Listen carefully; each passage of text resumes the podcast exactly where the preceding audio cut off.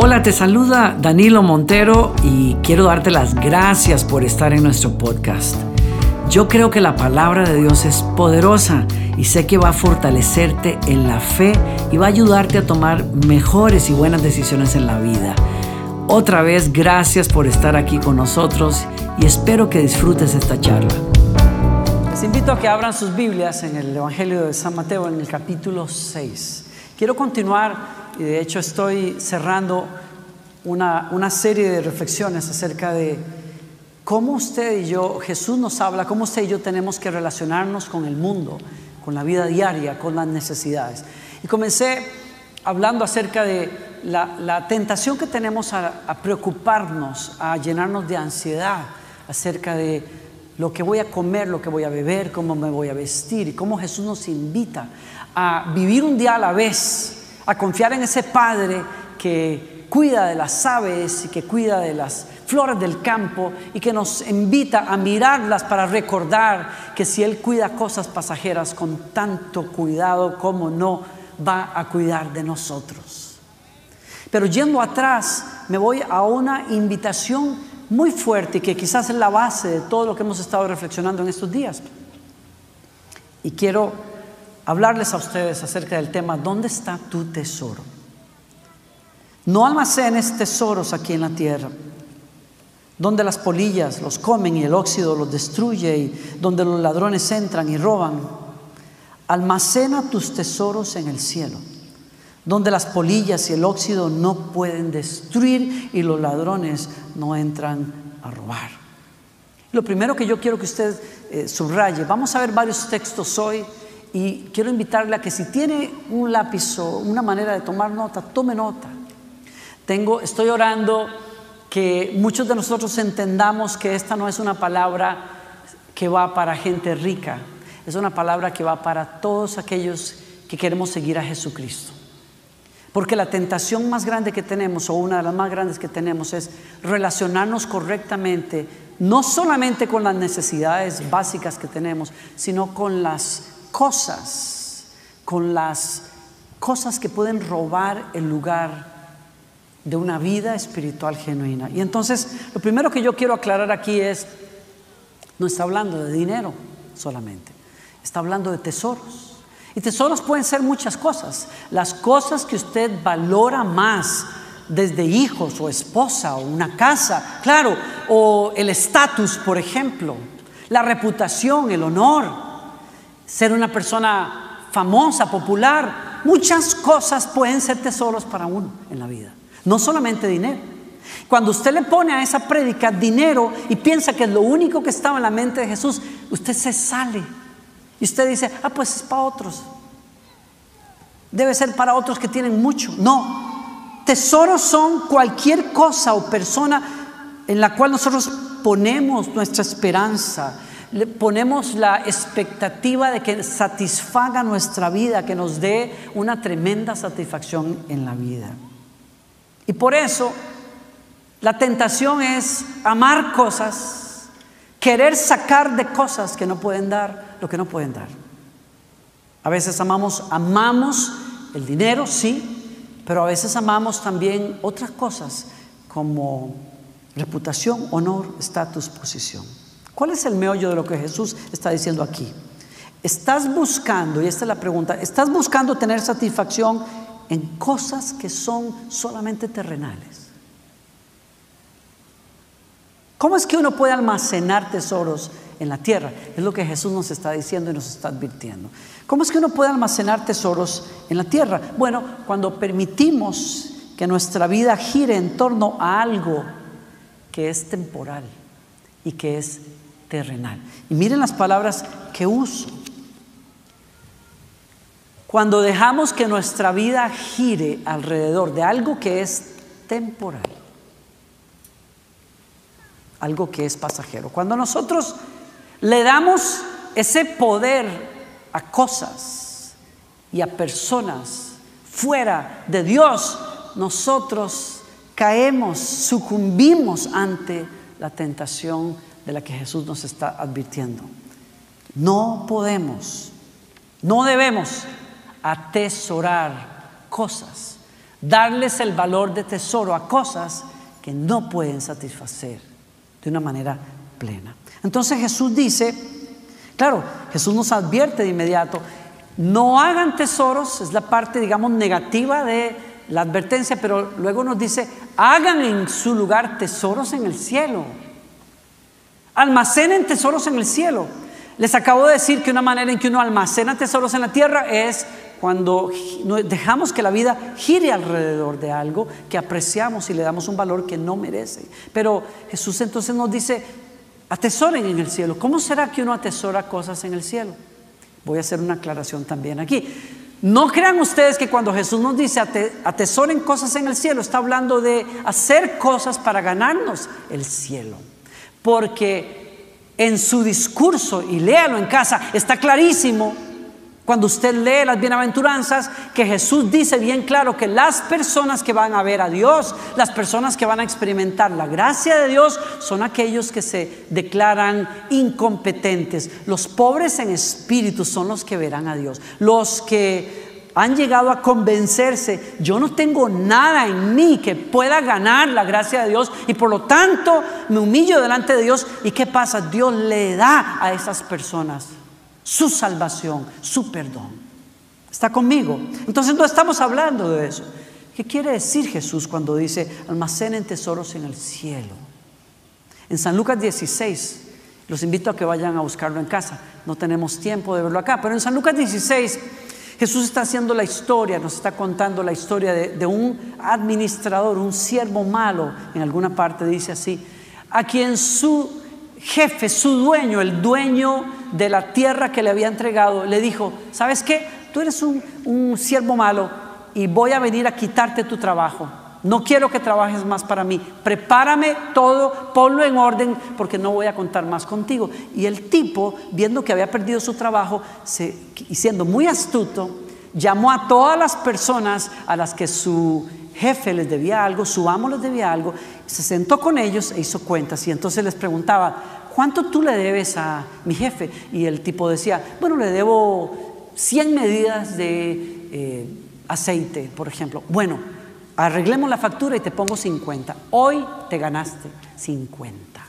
Debes menos. Y llamaba así a cada uno y a todos les bajó las deudas y les perdonó aquella deuda. ¿Con qué? Con la esperanza de que cuando él se quedara sin trabajo, él tuviese personas que pudieran, por amistad a él, devolverle los favores. ¿Me está siguiendo? Y Jesús cuenta esa historia y, la conclusión de Jesús es muy interesante. Estamos hablando de atesorar en el cielo. Dice el verso 16, 8, el hombre rico tuvo que admirar a este pícaro deshonesto por su astucia. Y la verdad es, miren, estas son palabras de Jesús, la verdad es que los hijos de este mundo son más astutos que los hijos de la luz al lidiar con el mundo que los rodea. Estamos hablando, ¿dónde está tu tesoro? Y una de las tentaciones que Jesús nos advierte es cómo nos relacionamos a veces equivocadamente con el mundo que nos rodea, con las preocupaciones del mundo o con las cosas del mundo. Y Jesús dice en este ejemplo, aquí está la lección, dice él, usen, oigan, pare la oreja por favor, usen sus recursos mundanos para beneficiar a otros y para hacer amigos. Entonces, cuando esas posesiones terrenales se acaben, y esta es una nota del pastor Danilo, un paréntesis, porque se van a acabar.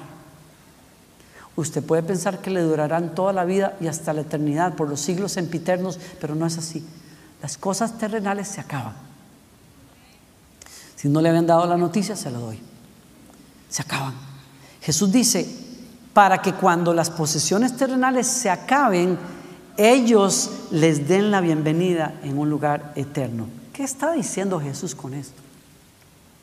Nos está diciendo que si pudiéramos escuchar un buen consejo para vivir mejor la vida y tener una vida espiritual fuerte, usted use su vida física, sus dones, sus recursos, todo, todo, toda su vida, mirándolo como algo temporal y pasajero, pero lo use y lo administre. Número uno, entendiendo que un día le van a pedir cuentas de todas esas cosas.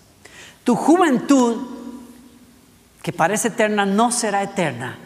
Úsala de una manera que glorifique a Dios y que, que te gane de alguna manera ver a otras personas venir a conocer a, Jesucristo. Si tienes influencia, si tienes popularidad, si eres una persona que tiene poder, usa de alguna manera lo que sea que Dios te haya prestado, reconociendo, es prestado. Un día me pedirán cuentas acerca de cómo lo usé y más vale que hoy esté usándolo de una manera que me gane amigos en el reino que viene. Yo voy a usar mi vida entendiendo que soy un administrador y que cuando me pidan cuentas, yo puedo encontrarme que hay personas que fueron beneficiadas porque yo usé mi vida y lo que Dios me dio para la gloria de Dios y para ganar amigos en lo eterno.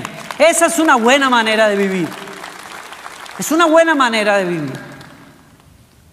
¿Qué me está diciendo Jesús? No dejes que el dinero, los recursos te controlen.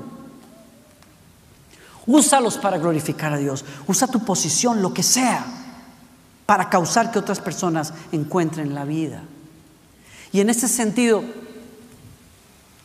el Nuevo Testamento nos da una instrucción muy fuerte.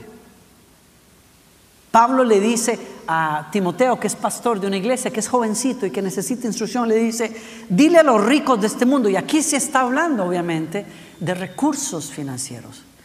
A los ricos de este mundo enséñales que no sean altaneros, ni pongan su esperanza, subrayan eso si ustedes están leyendo su Biblia. Y este es el punto de toda esta prédica. No pongan su esperanza en la incertidumbre de las riquezas, sino en Dios, el cual da abundantemente todas las cosas para que las disfrutemos.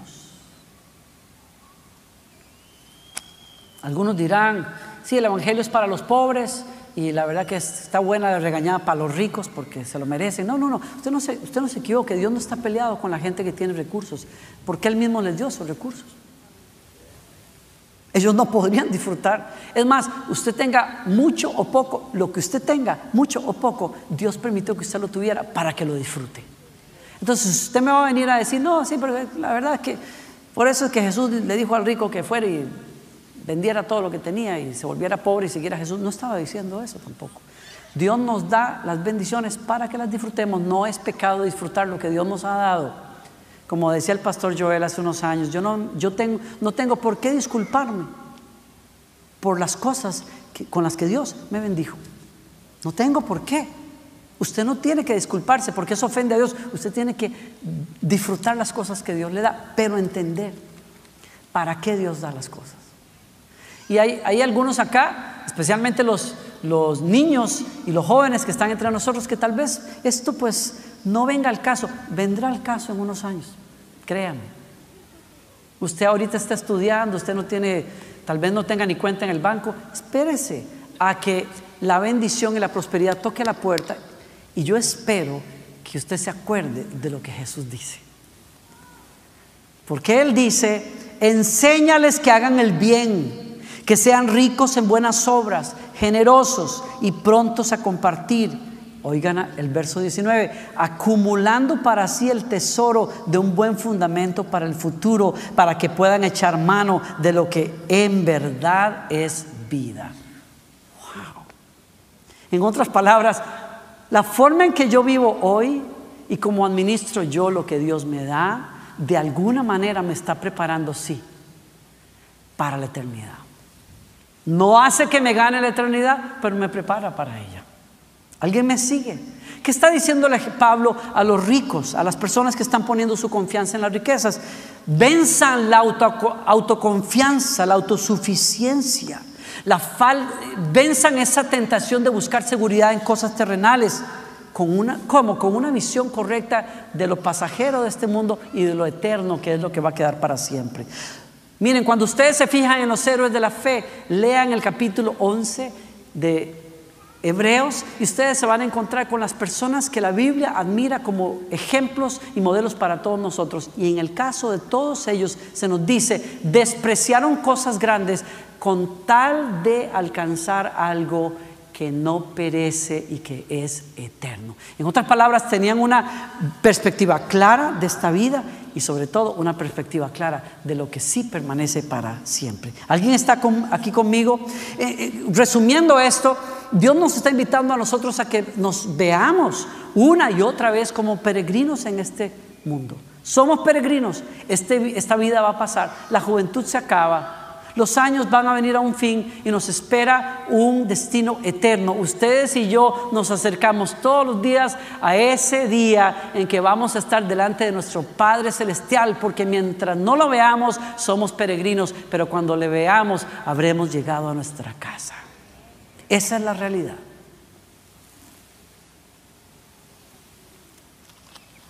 ¿Por qué no debo? A mí me encanta lo que hace Jesús también, porque después de decirnos, darnos un mandamiento, no acumulen aquí en la tierra tesoros, nos da algunas razones para que entendamos, abracemos esta verdad. Y quiero que revise conmigo algunas de ellas. ¿Por qué? Uno, Jesús dice, porque las polillas se los comen y el óxido destruye las cosas. Todas las cosas, todas las cosas son transitorias y temporales. Todas las cosas en esta vida están permeadas por corrupción. No pueden quedarse nuevas, envejecen. Dejan de tener el brillo de lo novedoso. ¿Por qué creen ustedes que ustedes y yo tenemos que tenemos esa esa inclinación a que nos guste lo nuevo? ¿Por qué tenemos esa necesidad de cambiar de ropa? Algunos porque están creciendo, pero los que no crecemos es porque la ropa se gasta.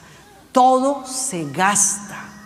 Hasta lo novedoso. Hay personas que se ilusionaron tremendamente porque consiguieron el auto de sus sueños, pero después de un rato lo quieren cambiar porque se gasta porque comienzan a sonarles las puertas, porque el motor se apaga de pronto, porque ya no, qué sé yo, porque requiere más mantenimiento, todo se hace viejo.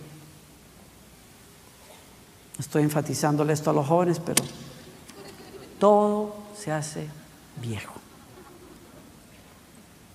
Es como si Jesús quisiera ayudarnos a entender. ¿Ustedes se quieren aferrar a cosas que se, que se envejecen? ¿Quieren darle un lugar que no le corresponde? No se equivoquen. Y por si eso fuera poco, nos dice, donde los ladrones entran y roban. En otras palabras, todo en esta vida no permanece, no puede permanecer. Pero la tercera razón que Jesús nos da para no poner, cifrar tesoros y esperanza en las cosas del mundo es porque lo terrenal tiende a controlarnos la vida. Y ahí sí que nuestra fe está en peligro. Lo primero que controlan las cosas del mundo es el corazón, el asiento de nuestros pensamientos, la voluntad, nuestros afectos. Jesús dice, donde esté tu tesoro, allí también estarán los deseos de tu corazón. Te van a controlar. Si tú adoras a esa persona, esa persona te va a controlar. Si tú adoras la fama, la fama te va a controlar. Si tú adoras tu auto, tu auto te va a controlar y lo que tu corazón ama, va a obedecer. Así de sencillo. También nos dice Jesús, nuestros, las cosas del mundo, las cosas materiales, va a controlar nuestra mente. Es decir, va a manipular cómo yo tomo decisiones. ¿A qué le doy yo prioridad en la vida? Y eso sí que es un reto grande. Miren lo que dice Jesús. Tu ojo es una lámpara que le da luz a tu cuerpo. Y, quiero que se detengan aquí. Si no han visto antes ese versículo, tu ojo no se refiere a este ojo físico. Tu ojo se refiere al enfoque de tu corazón. A lo que tú, en lo que tú te enfoques, eh, eso va a influenciar tu mundo interior. Tú vas a tomar decisiones sobre la base de aquello a lo que tú le estás prestando más atención en la vida. Si para ti lo más importante por encima de todo es llegar a acumular títulos en una pared, eso va a controlar tu vida.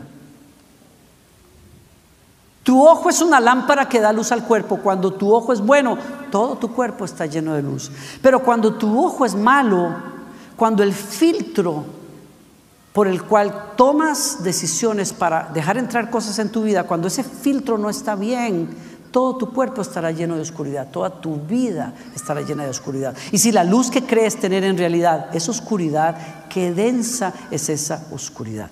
Y me detengo un momento para aclararles una cosa.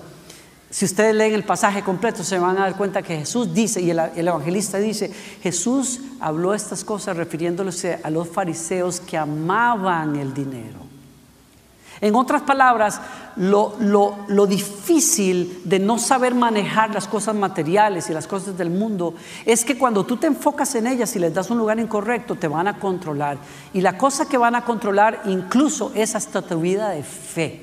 Las personas pueden llegar a creer que tienen mucha luz, pero cuando le han puesto en el corazón una prioridad y un enfoque y una un deseo por las cosas de este mundo que está fuera de lugar, la espiritualidad de esas personas se va a convertir también en una esclavitud. Y me encantaría detenerme aquí para darles un poco más de ejemplo de lo que estoy diciendo, pero baste decir por ahora, y en otro momento retomo esto, gente que se creía muy espiritual como los fariseos, no lo eran, porque sus corazones tenían el ojo puesto en las cosas equivocadas. Lo último que las cosas del mundo van a influenciar, si tú les permites, es tu adoración. Nadie, dijo Jesús, verso 24, nadie puede servir a dos amos. Odiará, pues odiará a uno y amará al otro, pero será leal a uno y despreciará al otro. No se puede servir a Dios y al dinero. Y ahí sí, explícitamente nos está hablando del dinero. En otra versión dice al Dios mamón. Tarde que temprano, si tú no buscas una perspectiva correcta de tu vida temporal a la luz de la eternidad, vas a terminar esclavo de las cosas. Y cuando eres esclavo de las cosas, las cosas van a ser tu Dios. Jesús dice, no hay término medio aquí. O eres o no eres. Aquí no hay áreas grises. O adoras a Dios o adoras otra cosa. Y por eso tú no puedes darte el lujo de no tener una visión correcta de quién eres y para quién vives en esta vida. ¿Alguien me sigue acá? Un versículo que me estremeció. La advertencia de Jesús cuando habló de las cosas de los últimos días, todo lo que iba a pasar en los últimos días, le dice a aquellos que le siguen a Él, por favor, escuche esto con atención. Tengan cuidado. No dejen que su corazón se entorpezca con parrandas y borracheras. El corazón se entorpece con parrandas y borracheras. ¿Sí? Hay una versión del cristianismo el día de hoy en toda Latinoamérica y en este país donde los chicos cristianos van a la iglesia a adorar y después se van de parranda y de borrachera porque la gracia de Dios pues lo permite. Yo veo a un Señor que es clarísimo aquí. El que anda en excesos de alcohol y de, y de bailongos y de fiestas fuera de lugar, termina afectando su corazón y su fe. Ni las preocupaciones de esta vida. No dejen que ese día los agarre desprevenidos como una trampa, pues ese día vendrá sobre cada ser viviente de la tierra. Manténganse alerta y oren para que sean suficientemente fuertes para escapar de los horrores que vendrán y para presentarse delante del Hijo del Hombre. Hay un silencio terrible en este auditorio cuando se lee algo como esto. Yo no sé la última vez que yo leí eso, pero yo leí eso y temblé en mi escritorio. ¿Saben por qué? Porque a mí me puede pasar y a usted le puede pasar también, aunque no diga nada.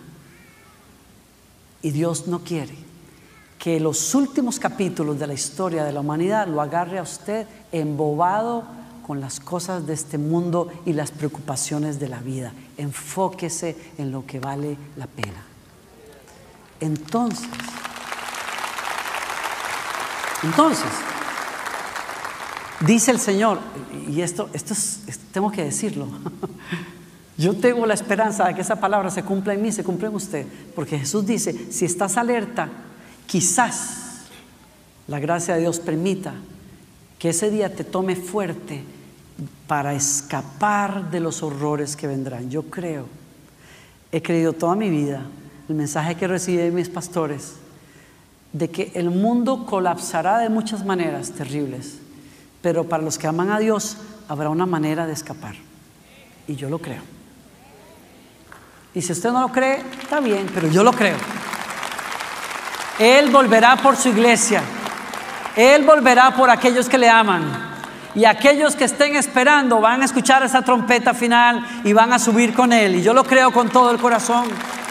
Yo oro ser que usted y yo podamos escuchar esa voz del Señor que nos va a llamar antes del juicio que tiene que venir sobre la tierra. Yo termino con una historia acá, de las que más me ha impactado. ¿Ustedes se acuerdan de, de Lot?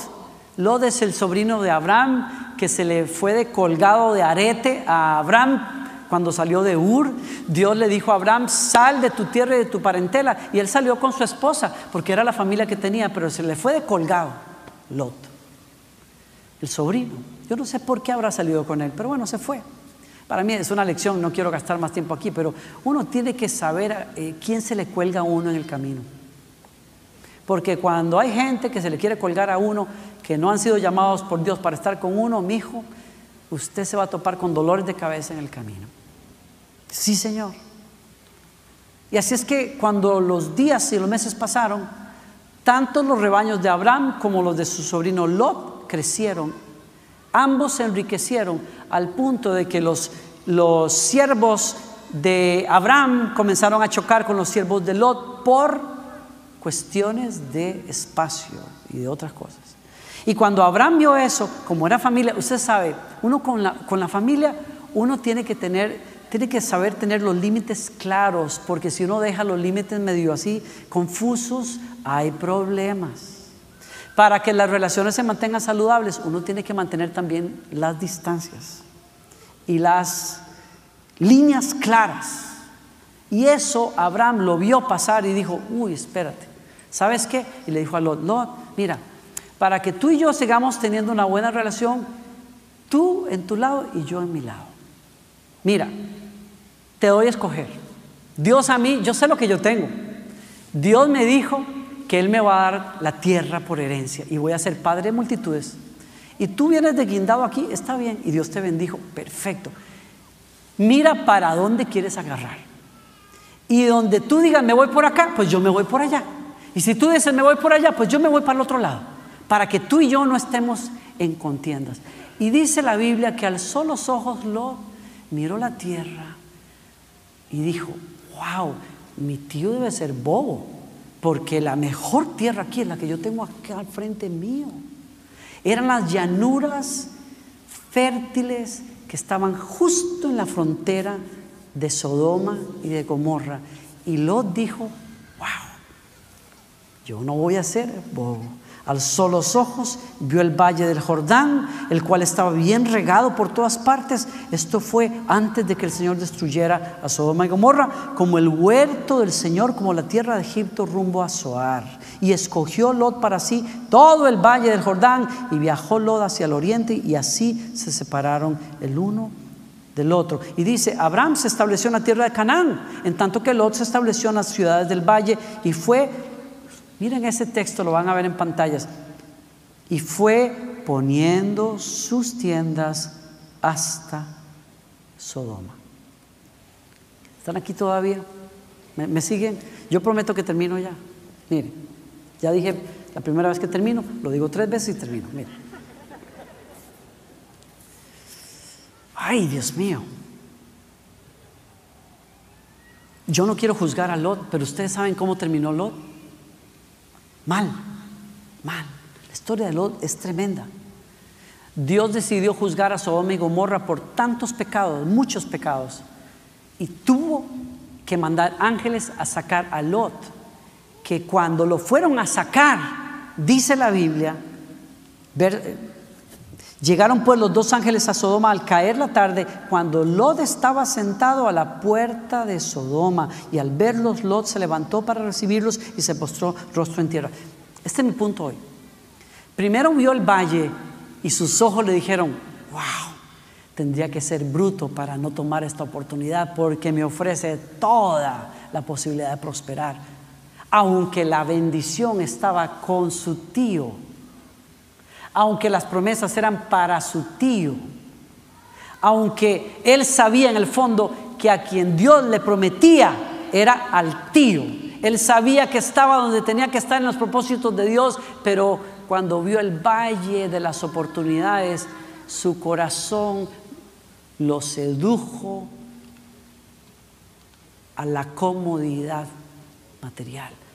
Y lo que me llama la atención y me estremece es que Job primero vio el valle y después puso una tienda allí y poquito a poco se fue acercando a, Sodoma hasta que cuando Dios estaba a punto de juzgar Sodoma, ¿dónde estaba Job? Viviendo dentro de la ciudad que sería destruida. Y tan apegado a ella que Dios tuvo que sacarlo del pelo a él y a su familia porque no hallaba cómo salir.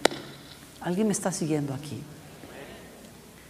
Si tú no te relacionas correctamente con las cosas del mundo, las cosas del mundo te van a controlar, aunque seas un justo. La Biblia dice que Dios tuvo misericordia de Lot y lo tuvo que sacar del pelo. A mí no me extraña, esta es mi interpretación, pero a mí no me extraña por qué a veces Dios cierra puertas. No me extraña por qué a veces, digo Dios, a veces hay negocios que se tienen que morir a veces hay personas a las que queremos mucho que Dios tiene que quitar del camino. ¿Por qué? Porque han tomado un lugar que no es. Y la misericordia de Dios nos llama con celo a ponerlo a Él en el único lugar que Dios merece. Y si, si tomamos esta palabra y afinamos nuestro enfoque, Dios nos promete una vida fuerte en el Espíritu. Miren,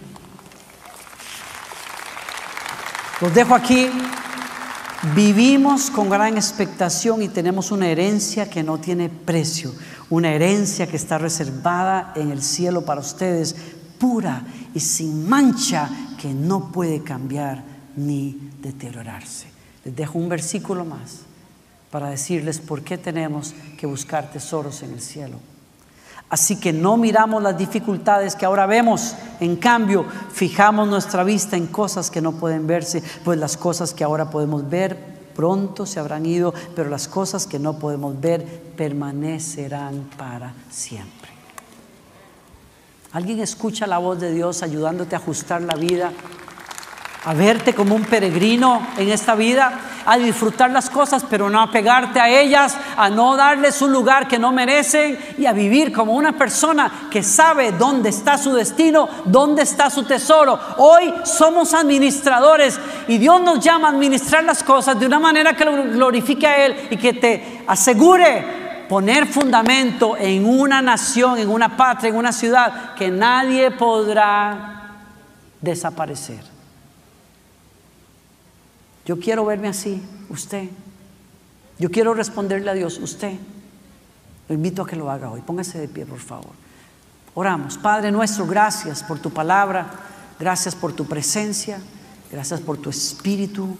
Gracias, Señor, porque nos hablas, nos instruyes, nos corriges, nos levantas, nos llamas. Alce sus manos conmigo un minuto. Dedíquese al Señor donde usted esté. Conságrese, consagre sus ojos, su enfoque, su corazón. Oiga la voz del Señor que le dice, la vida eterna es esta. Amarás al Señor tu Dios con todo tu corazón, con toda tu alma y con toda tu mente y fuerzas. Hoy levantamos un altar a ti, Señor te pedimos perdón porque hemos puesto personas, lugares, oficios, casas, cosas materiales en lugares que no lo merecen y que no satisfacen. Pero hoy decimos, Jesucristo, basta. Jesucristo. Tú eres mi adoración, mi Señor, mi dueño. Quiero vivir como un administrador de esta vida. Quiero, Señor, que me des la gracia de administrar mi juventud, mis días los talentos, las amistades, la influencia, de una manera que te glorifique a ti, Señor. Me consagro a ti así hoy. Oro en estos últimos segundos. Si tu corazón no tiene a Jesús en el centro, te invito a que lo hagas, a que le des ese lugar. ¿Por qué no oramos todos juntos con aquellos que están aquí o en casa y que necesitan reconocer a Jesús y darle la entrada en su corazón? Digan conmigo, Señor Jesucristo, yo te confieso como mi Señor y mi Salvador. Entra en mi corazón, lávame de mis pecados.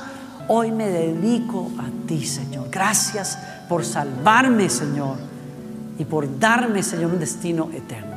Si hiciste esa oración por primera vez, te quiero enviar ayuda. En pantalla van a salir un número de teléfono o un correo donde me puedes escribir para enviarte un mensaje y ayuda. Dios ha comenzado un nuevo día en ti. Les bendigo a todos aquí antes de que nos vayamos. Que el Señor te bendiga y te guarde.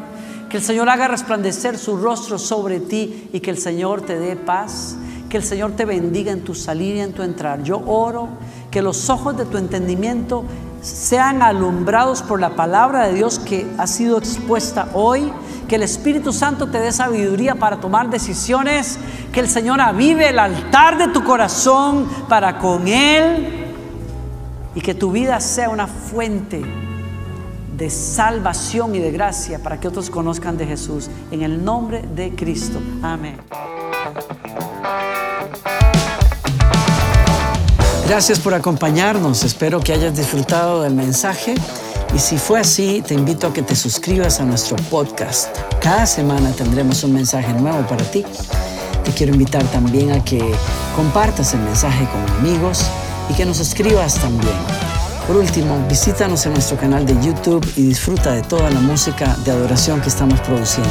Otra vez, muchas gracias por estar con nosotros.